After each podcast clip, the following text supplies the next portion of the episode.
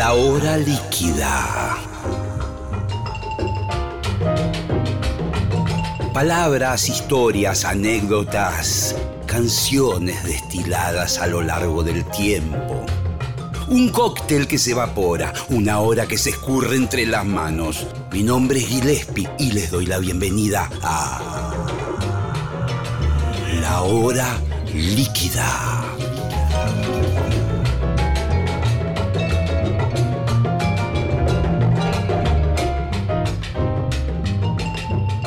Bienvenidos a la hora líquida.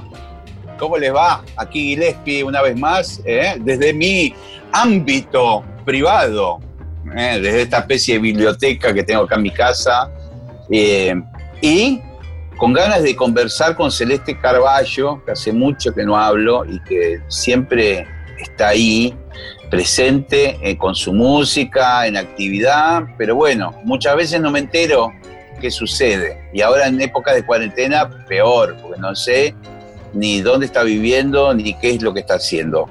Así que vamos a comenzar formalmente esta charla en la hora líquida.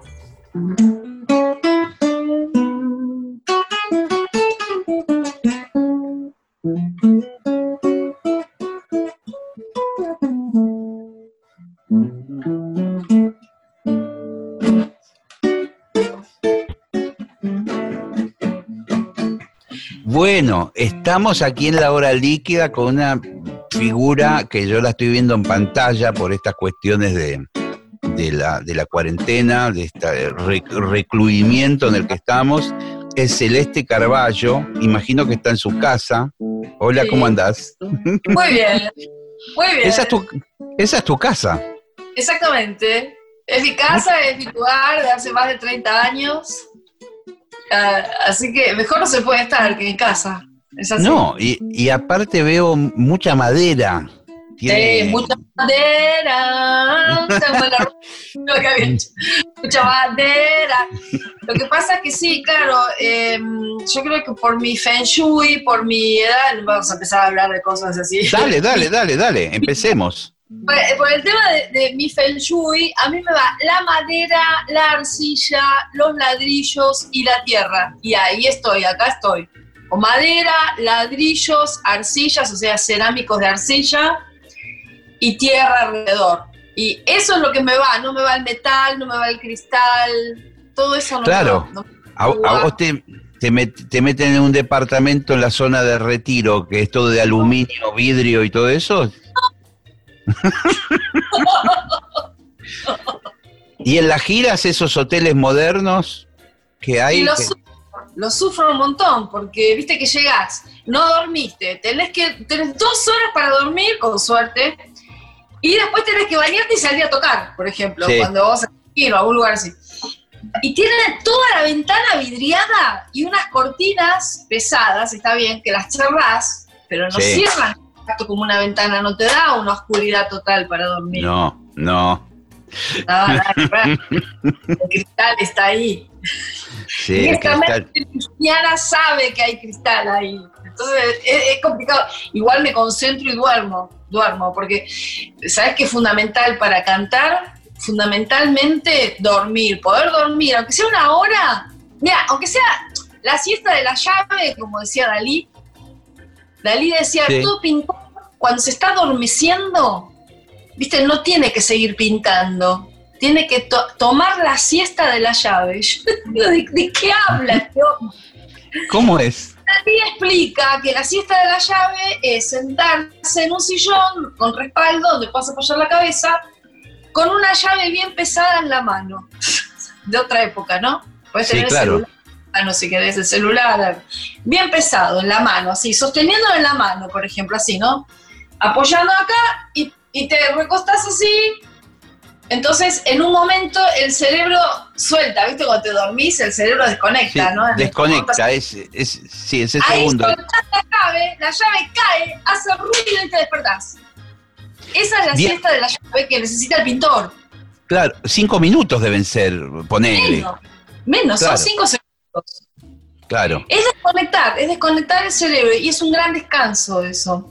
El cantante necesita mínimo una hora, dos, si duerme ocho horas, mejor. de noche, perfecto, lo más. Pero a veces cuando más tenés que ir a cantar, cuando más exigencia tenés, no sabés que es la regla que es así, ¿no? Es cuando no puedes dormir.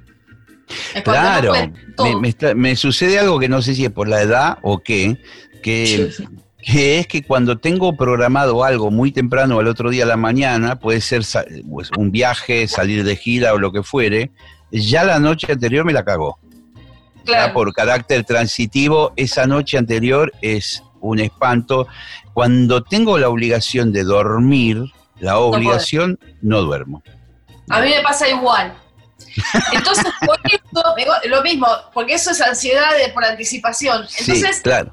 Realmente pido el pasaje de avión que sea a las 6 de la mañana o 7 de la mañana. Claro, porque ya sabes que no vas a dormir la noche anterior. Yo ya sé que salgo de acá a las 4 de la mañana, porque hay que llevar dos horas Pero ya sé que no duermo. Ya está, ya sé que no duermo y ya me quedo tranquila. Ya está. ¿Cuándo fuiste aprendiendo todas estas cosas geniales? En el camino. A ver. Y todo eso se aprende en el camino, porque yo, viste, imagínate que igual yo ya venía cantando antes de ser Celeste Carballo famosa, yo ya era Celeste Carballo, cantante que trabajaba, que trabajaba de cantante de otras bandas. Entonces, de otras bandas, de todos los canales de televisión, yo ya cantaba, así me compré mi casa, mi departamento, todo eso que figura en la vida ah. de todo eso. Yo me lo compré Celeste Carballo, cantante no famosa, profesional de TV, de giras de otros músicos. Canté con otras bandas, otros artistas. Muchos me interesa mucho, me interesa mucho ese capítulo cero. No lo sabe nadie, es para ti. me interesa mucho el capítulo cero, porque claro, todo el mundo arranca de tu primer disco, bla, bla, bla. Eh, ¿Cómo fue la... A ah, ver, contame... Eh. Mira, en el primer disco ya tenía 27 años. 27 años, ya era grande. Y yo estaba cantando ya desde los 22 en forma profesional, en todos los canales de televisión. En esa época, los canales de televisión, todos tenían su orquesta estable.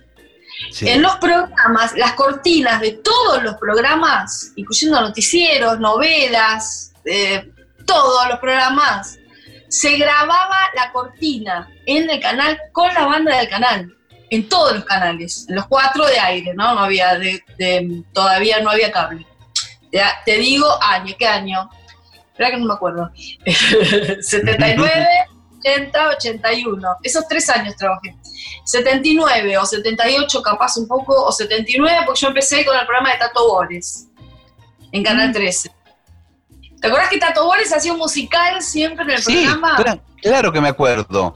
Que eh, cantaba Berta, eh, Lía Yelín hacía de Berta, la esposa de Tato Bores, y grabábamos ese musical. Tener recontracurtido en esa época, porque los, los estilos musicales eran cualquiera. Mirá, no, los, sí, los estilos musicales eran música o sea, claro era la música más pop del mundo, ¿no? Imagínate, lo más pop, lo más famoso siempre es lo que está en televisión, no te van a poner un tema, ¿no? de música cuántica, jamás. Eh, pero los músicos eran impresionantes, imagínate que tocaba el zurdo Reusner, la batería, todos los mm. más capos que tocaban en jazz y pop, yo vivía en San Telmo. Eh, iba a Pop, todos los que tocaban en Jazz Pop tocaban en todas las orquestas de todos los canales. Los más claro, Sí, yo me acuerdo de, de, Hugo Pierre, el saxofonista. Hugo Pierre tocaba, toqué mil años con él. Fats Fernández, también laburaba mucho de eso, Roberto Fats Fernández, trompetista, el gordo Fernández. También, también lo encontraba en los canales, siempre. A veces grabábamos juntos, a veces nosotras, como er, éramos las que cantábamos, íbamos después que ya estaba grabado el playback, ¿no? Con Tato Bores claro, era más divertido porque nos encontrábamos con él el lunes a la mañana, a las 8 de la mañana en el estudio con Tato Bores. ¡Qué genial! Claro, y por ahí, por ahí el Mesa no había mandado todavía el texto, la letra. Viste que siempre era así una letra en broma con una canción sí muy famosa, Win and Fire, todas cosas medio funky. Está buenísimo Y con, eso. y con la letra de lo que había pasado en la semana, con la Claro, de- entonces, por teléfono. Entonces llegaba Tato. Y el gordo no trajo la letra, pero llamalo, llamalo. Cuando estábamos grabando las cosas que decía, lo que nos reíamos, era. Yo estaba recién empezando en eso, así que estaba, yo estaba muy callada, muy nada, otra persona, otra celeste, ¿no? Muy chiquita, muy callada, nada que ver. Cuando lo encontré a Tato, años más tarde, ya con el personaje Celeste Carballo famoso desarrollado, me vino a saludar y me dice, no te puedo creer que fuiste vos la que triunfó. La más callada, la que nunca hablaba, la que nunca hacía chistes. Las otras eran las dos tremendas, que eran Ana Cuatraro y Marianela. Sí. Era, cantábamos la vida las tres, unas bestias. Las dos eran unas bestias tremendas, ¿no? y, y Tato decía, no puedo creer que vos, que era la más calladita, no pasaba nada. Rompiste todo, rompiste el molde, me decía. Así, bueno, eh, grabé cosas increíbles. Con Carlitos Balá, por ejemplo.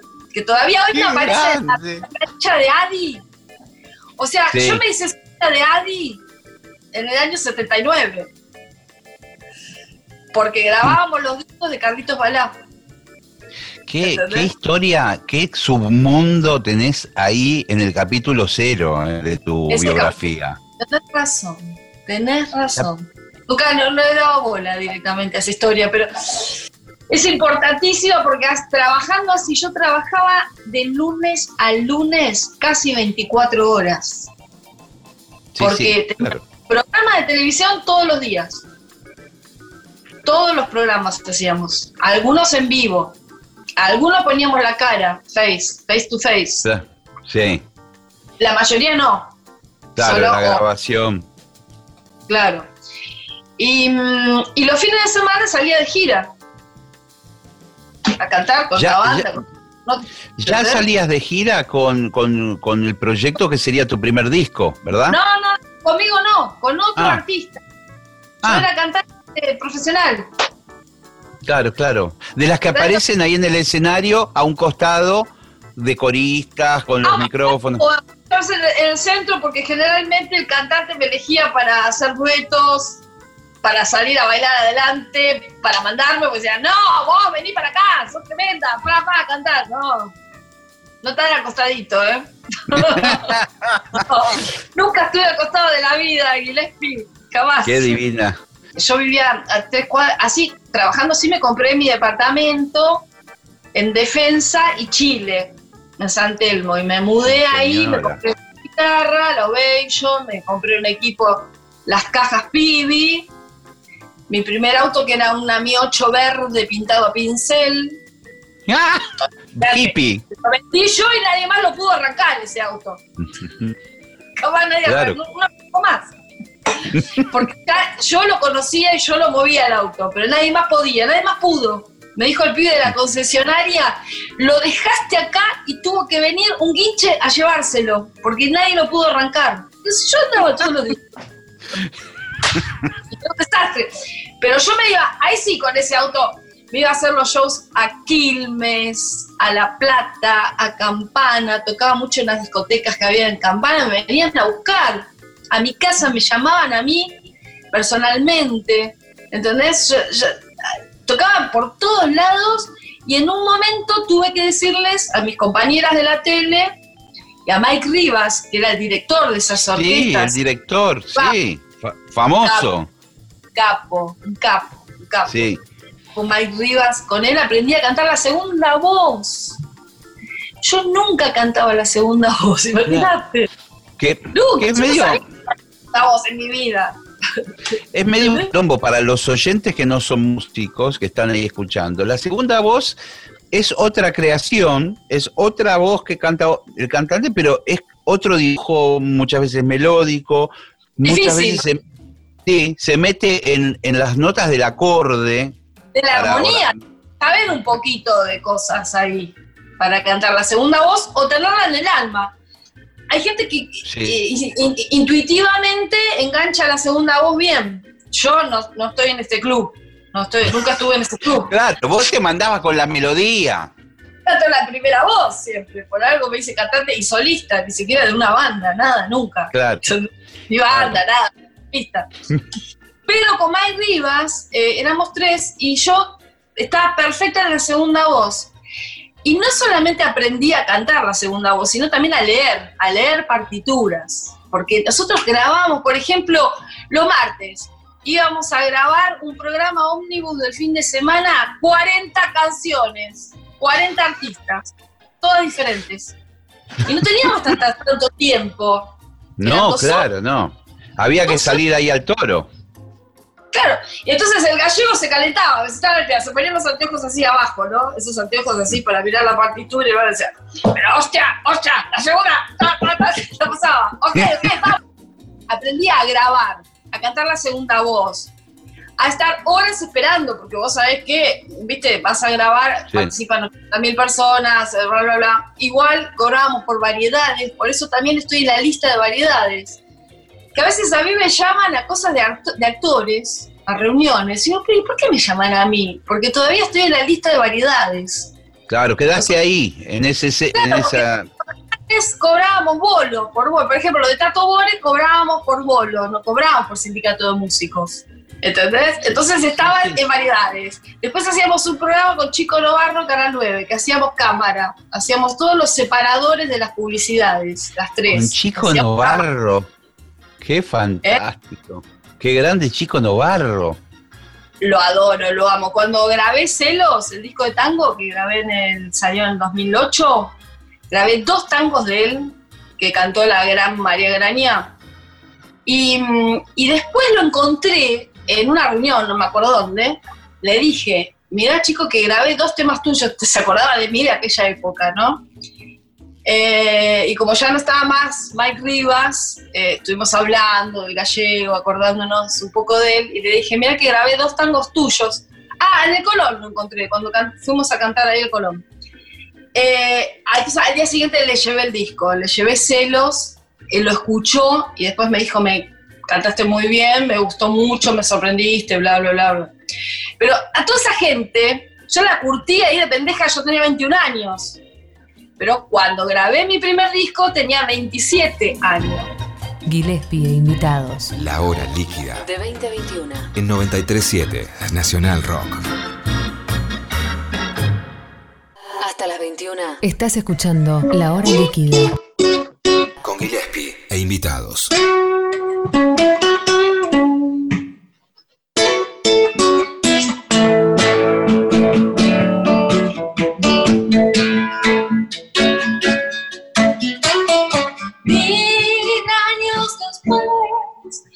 Vuelve a abrir.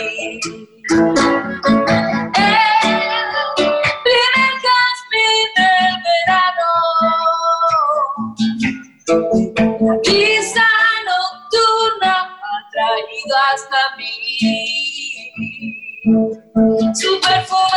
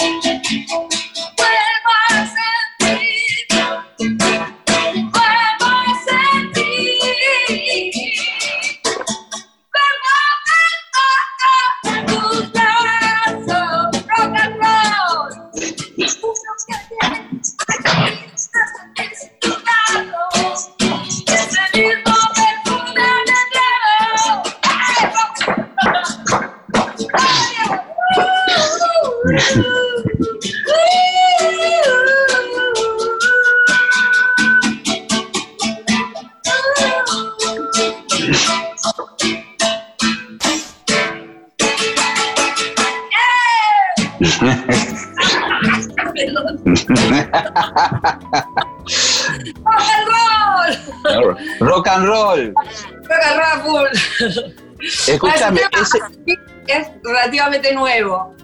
ah, eso te iba a preguntar. Claro. Ese tema es relativamente nuevo, entró en Chocolate Inglés Rock, que es el, disco que hicimos el año pasado, el 19.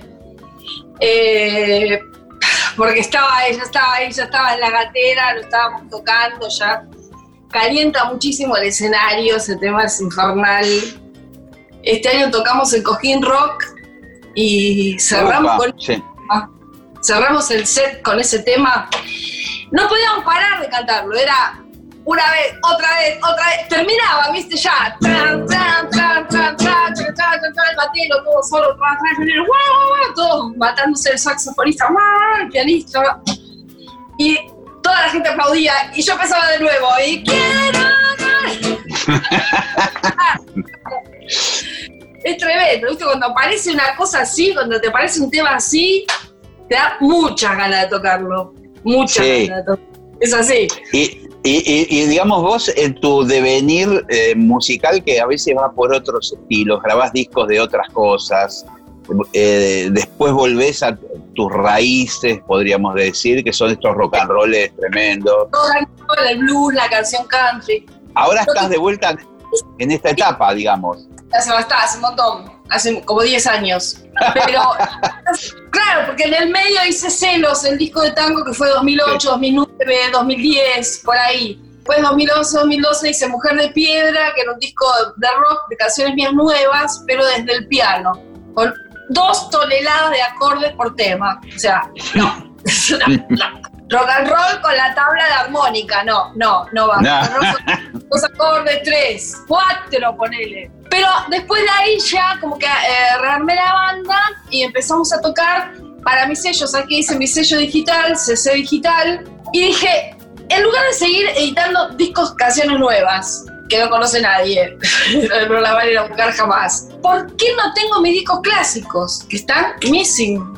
Entonces produjimos una ópera en 2015, grabamos las canciones más fuertes de Me vuelvo cada vez más loca con arreglos originales, temas nuevos, por amor al blues, bla, bla, bla, bla, cada paso, bueno, temas nuevos. Y nos fue bien, nos fue bárbaro. Al año siguiente tocamos y tocamos en todos los festivales. Desde ese momento, hace cinco años, no paramos de tocar con la banda a full en todas partes.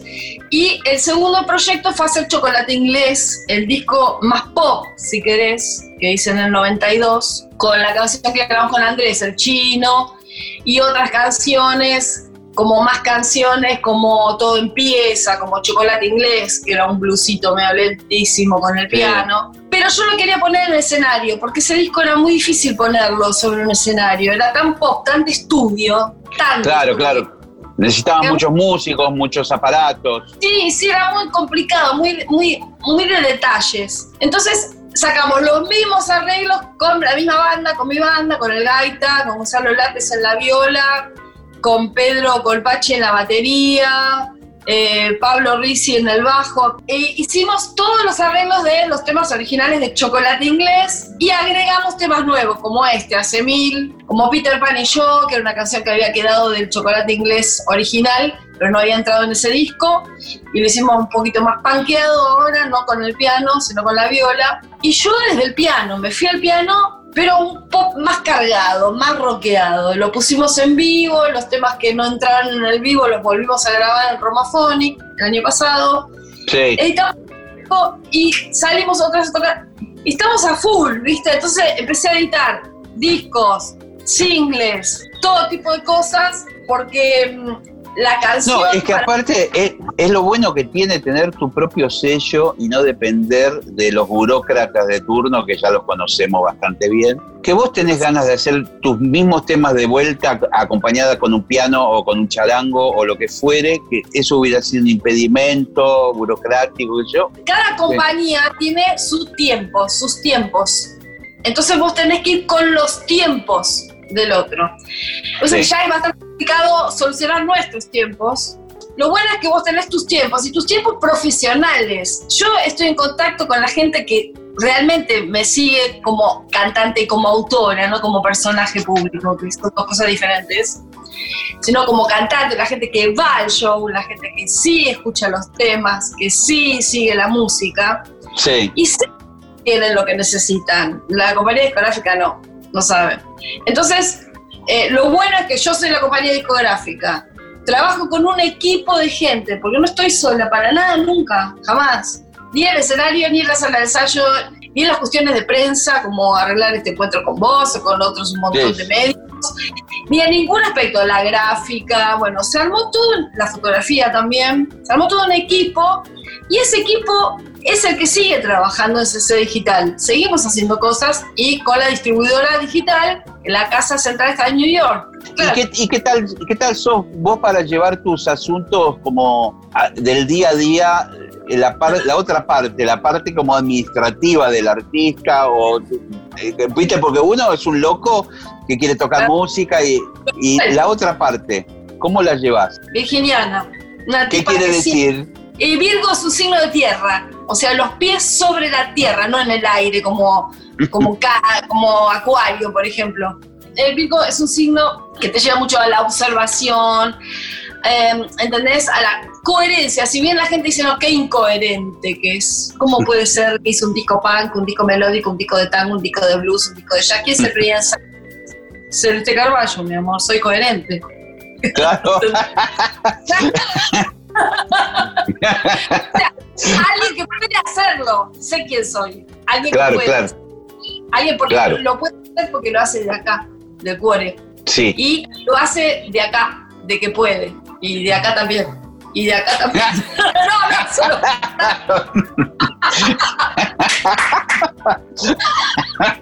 no, porque sí. Porque tiene que haber. Sí. eh, eh, basta de indulgencia. El artista no puede ser indulgente. Ni siquiera consigo mismo. Yo a mí me tengo así. Digo, a ver, nena, ¿qué pasó? Esto no está terminado, haceme el arreglo de esto, tenemos que ir a ensayar, tra, tra, tra, la comida, la casa, porque aparte del trabajo, la comida, la casa, tengo 10 perros acá de la calle, rescatados, operados, vacunados. Bañados no, porque es inútil bañarlo, porque corren todo el día y eso no.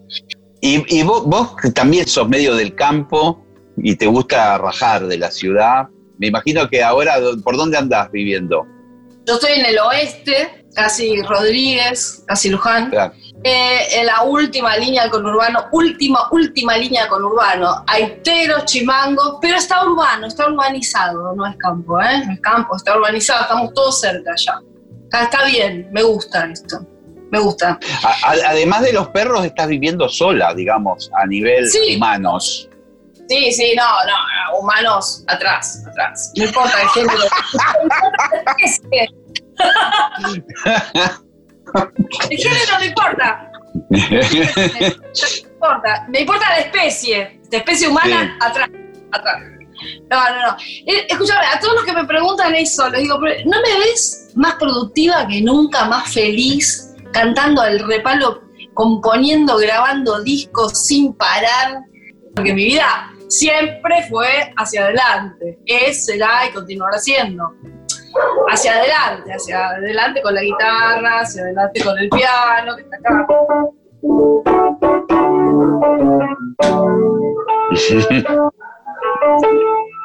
Una chica como yo no se queda sin amor. No me da lo mismo cualquiera.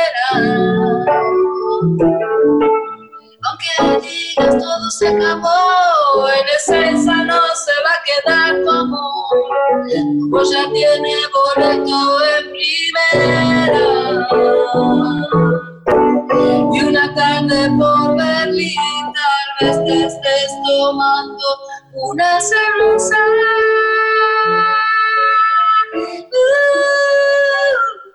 Esa hermosa mirada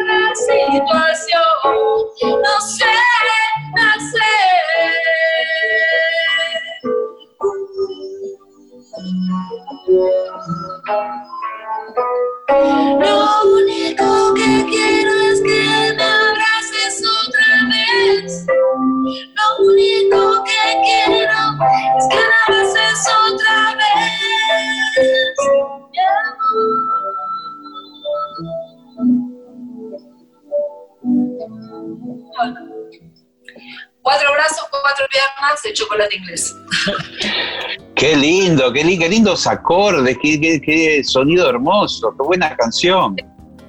Sí, me encanta, eh, me encanta el piano, empecé a, a estudiar el piano después de Celeste y la Generación, de la, la época pan. Alguien me regaló un tecladito chiquitito, esos de juguete, Sí, y con ese tecladito chiquitito hice dos canciones sin saber ni un acorde, nada. Entonces dije, no, nos compramos, primero nos compramos un teclado, me compré un Poly 800 de esa época que estaba buenísimo, tenía los sí, un sonidos del baile. sintetizador. Sí, Sí, sí, tenía los sonidos de Angelis, que a mí me encantaba. sí, sí, sí, sí, esas cuerdas eh, analógicas, así. Y bueno, y me fui a tomar clases con el tío Santiago Jacobe, lo habrás conocido, el pianista. Jazz y pop. Claro, pero él había trabajado muchos años como pianista en New York, como pianista tanguero y de jazz. Y ahí se tomó como una tendinitis tremenda que no pudo tocar después. Entonces volvió y empezó a dar clases y él fue el, el más grande profesor. eh, Viste que no todo el mundo puede enseñar, No. ¿no? Es verdad, es cierto. Hay muchos músicos que to- tocan muy bien, pero no saben explicar por qué o cómo hicieron, ¿no? no te saben llevar para ese lugar. Él, yo te juro que fui y me enseñó como el do, re, mi, toda la parte estructural de la armonía, todas las escalas en el piano. O sea que yo pasé de Celeste y la Generación a pasarme todo el día haciendo escalas. Tenía una oficina en ese momento en la calle Callao y Sarmiento, porque yo ya empezaba a ser artista independiente ahí, ¿no? Ya había cortado con toda la cuestión, digamos, así, multifacética, y ya estaba como en, en mi quincho. Entonces, eh, me la pasaba haciendo escalas y estudiando. Después pasé a Pichona, que era la mamá de Leo Sujatovich. Sí, también gran docente de piano. Cuando yo fui, me dijo, a vos te voy a enseñar la Blue Note. ¿Sabes qué es eso? Le dije, no, pero sin embargo la cantás siempre. Me decía, por el Blue. La "Sí, pero no tercera menor. ¿Es la tercera menor o la tercera mayor? Sí. No, sí, y te voy a desanar la mano izquierda. ¿Sabes por qué? Digo, no, no sé por qué. Porque la mano izquierda está en los bajos. Y eso es lo que vos tenés que saber.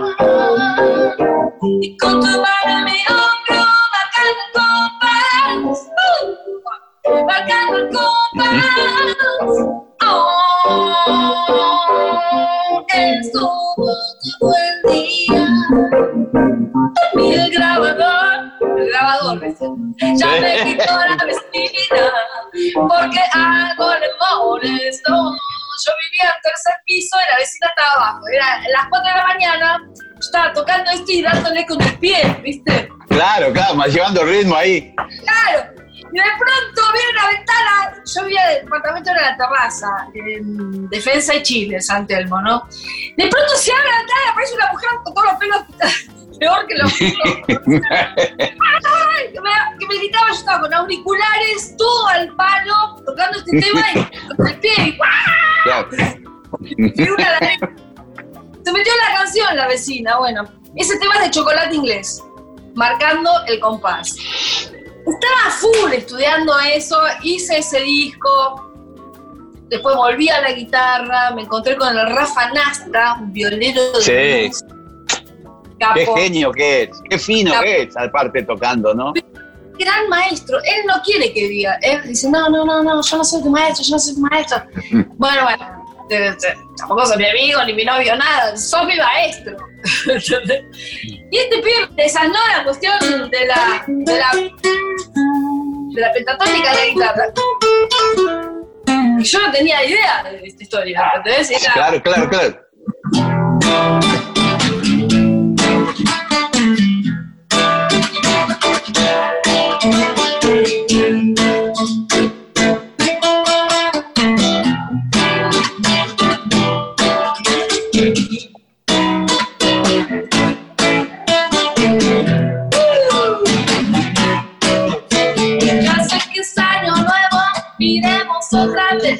que estamos haciendo seguirá de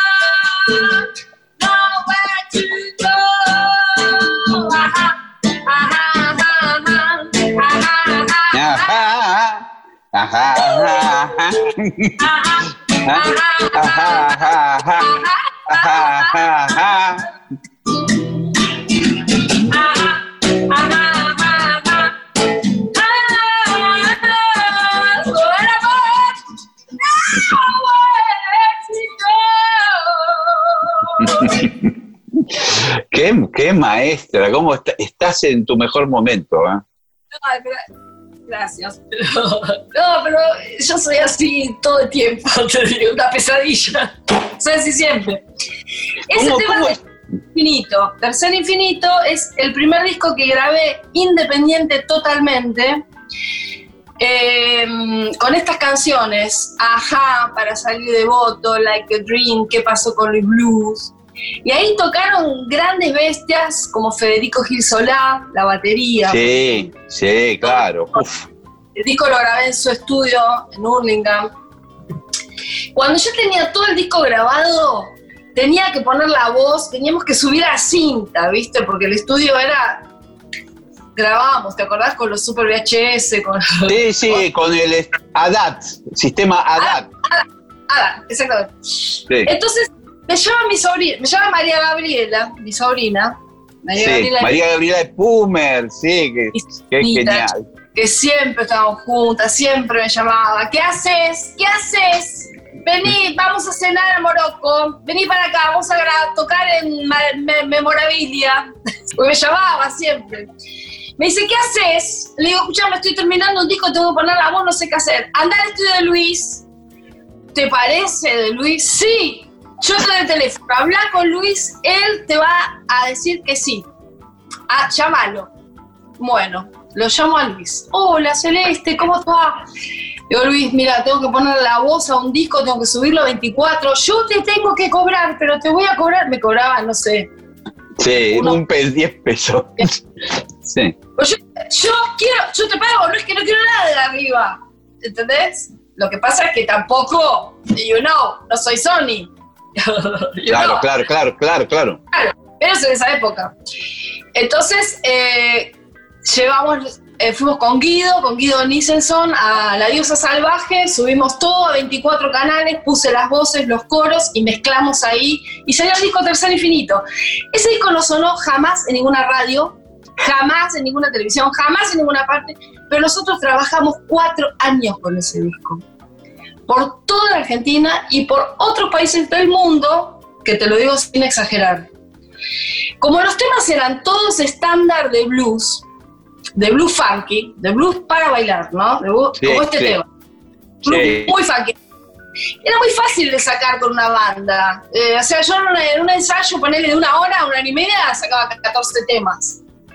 Claro, claro, porque eh, no tenían complicaciones eh, extrañas. Claro, no era, no era el formato canción, que es más complicado, ¿no? Claro, claro, Aunque claro. Cada igual, tiene sus cosas. Digamos, estándar.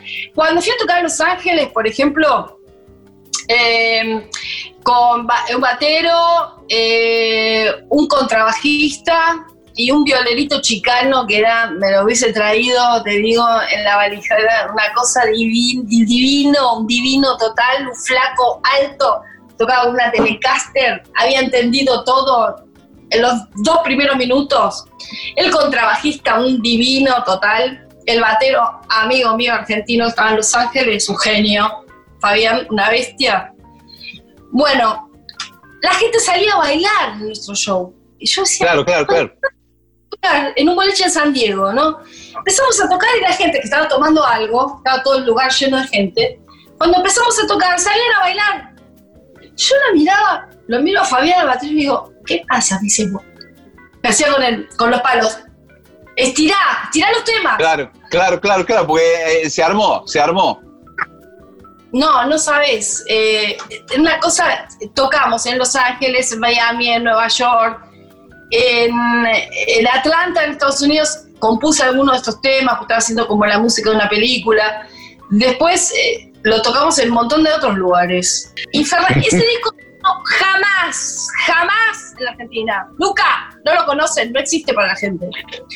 Para mí mi mejor disco, Tercer Infinito. Tiene temas como Like a Dream, ¿Qué pasó con Luis Blues? Azul, Sí. que es una canción re linda que era nuestra preferida, te lo- la voy a tocar ahora. Canción de músicos. Canción para músicos. A la banda le canta el tema. Al batero sobre todo. Olvidé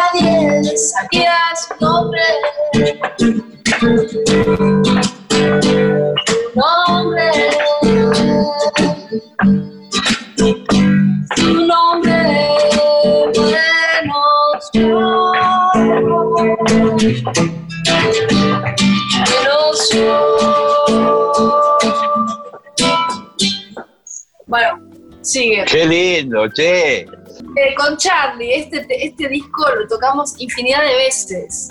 En un montón de lugares donde íbamos a tocar, por ejemplo, el Capital, en el Roxy, o en Mar del Plata, en el Roxy Mar del Plata. Él siempre venía de, de tecladista y de chico de coros, ¿no? De- Sí, sí. La banda, siempre le gustó la banda y tocar y divertirnos. Esa es la parte que por ahí el gran público se pierde.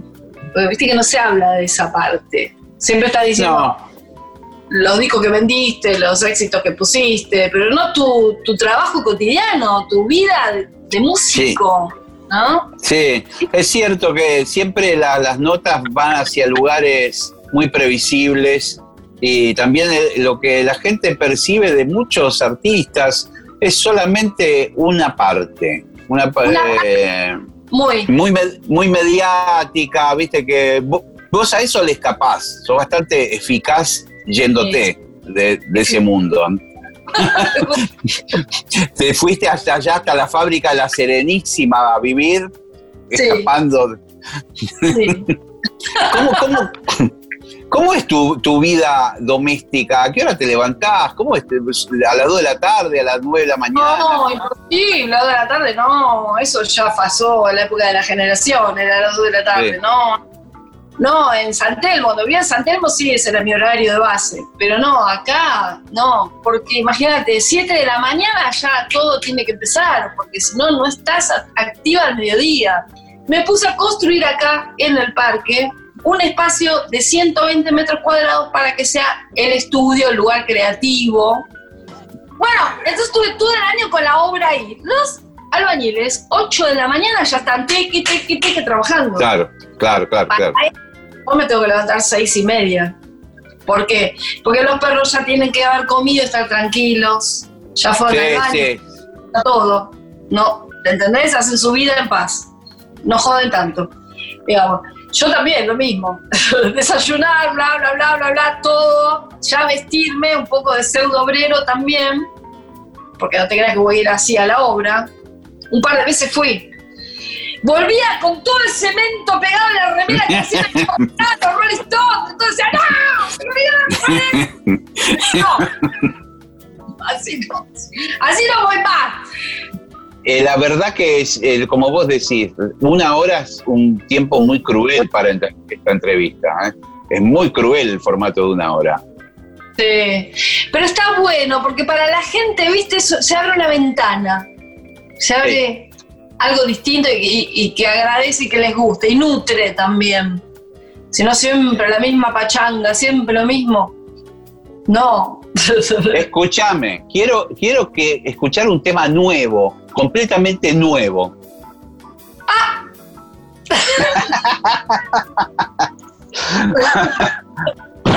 de, lo, de lo último de ahí, de, de- de- que está ahí en plena elaboración o recién grabado. Ah, bueno, recién grabado tenemos a Lucille. Bueno, Lucille, como la guitarra de B.B. King. Claro, le hice el tema de la guitarra.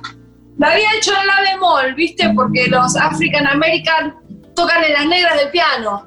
Sí, y los trompetistas también. Ah, mira, mira, eh, eso, eso- eso lo podemos tocar juntos entonces alguna vez. Sí, Está en la claro, porque la, tr- la trompeta está en si bemol eh, afinada. Pero cuando lo toqué en el piano un día me di cuenta, yo estaba, yo, yo entraba en la bemol en la canción, ¿no? Pero un Sí. día me di cuenta que si lo entraba en do sostenido menor, era mejor. Que iba a sonar mejor, ¿entendés? Pues, imagínate esto. Ay, no suena maldito.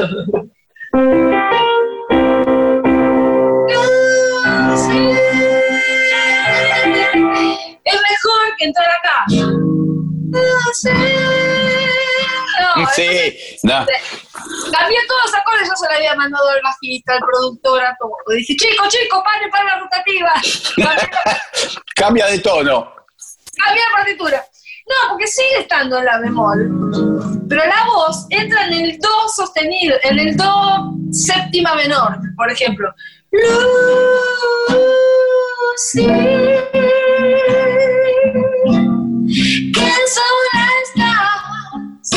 esta noche. Primera vez que el silencio en tu cuarto es real. Pero ¿por qué te tocará vivir un tiempo más después del último concierto? Y volver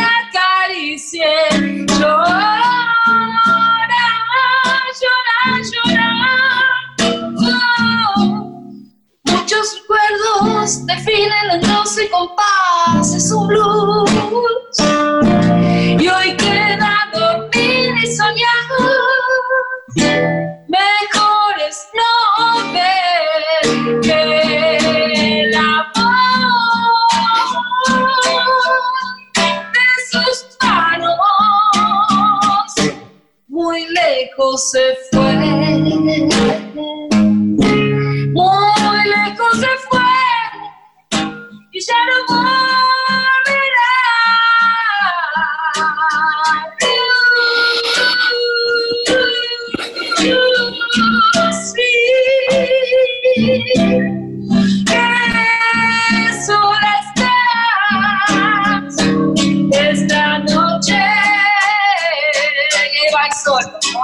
¿no?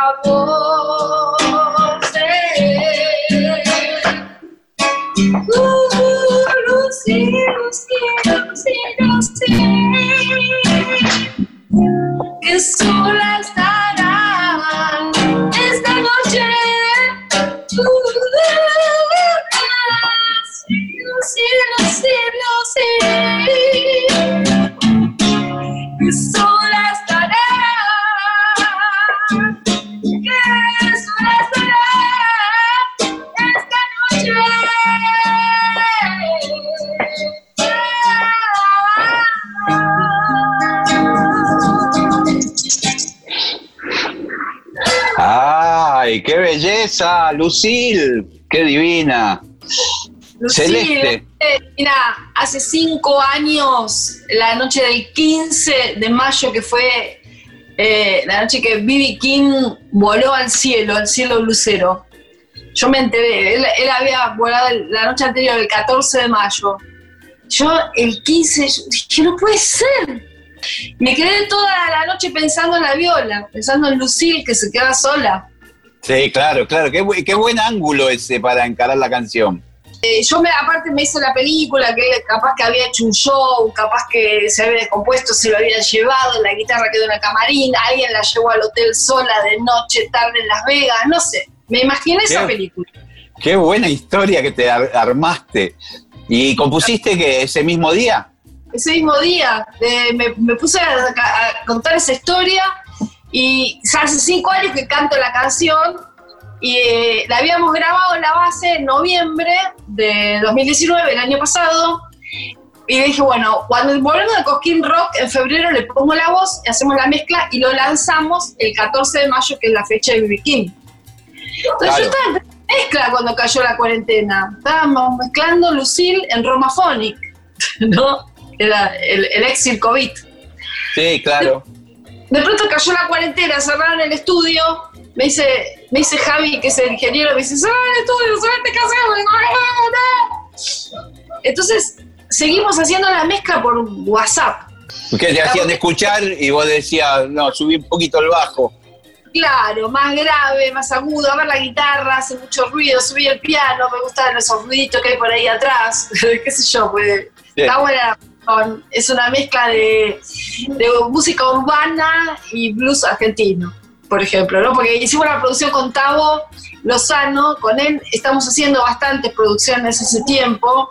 Y bueno, y él se fue para el lado ese de, la música urbana, ¿viste? De lo nuevo, de lo que sí, Entonces tenía como una base todo así, yo había tocado el piano, después dije, Tavo, me parece que le falta una violita, entonces ahí pues, fui, le puse la viola, le hice unos sonidos, unas cositas. Y bueno, y salió, salió en el 14 de mayo en Spotify y en lugar de hacer un Ah, teatro, buenísimo. era- iba a hacer un teatro para presentarlo. Nada, no, cuarentena, no hubo teatro, No. nada. No, pero hice un live en Instagram, en mi Instagram, que es Celes Blues. Así que bueno, cumplí la misión de grabarlo sí, de hacer la presentación. Ahora estoy haciendo las giras así de prensa, la gira de prensa la hago acá. Claro, claro, claro, es la única forma. Ah, hoy por hoy. Sí, La cuestión es llegar, es llegar a quién? Llegar al corazón de la gente, que es donde hay Sí. que llegar. ¿Entendés? Celeste, qué maestra que sos. Bueno, nos vamos a ver eh, cuando termine toda esta pesadilla. Dale, dale, dale, dale, por favor.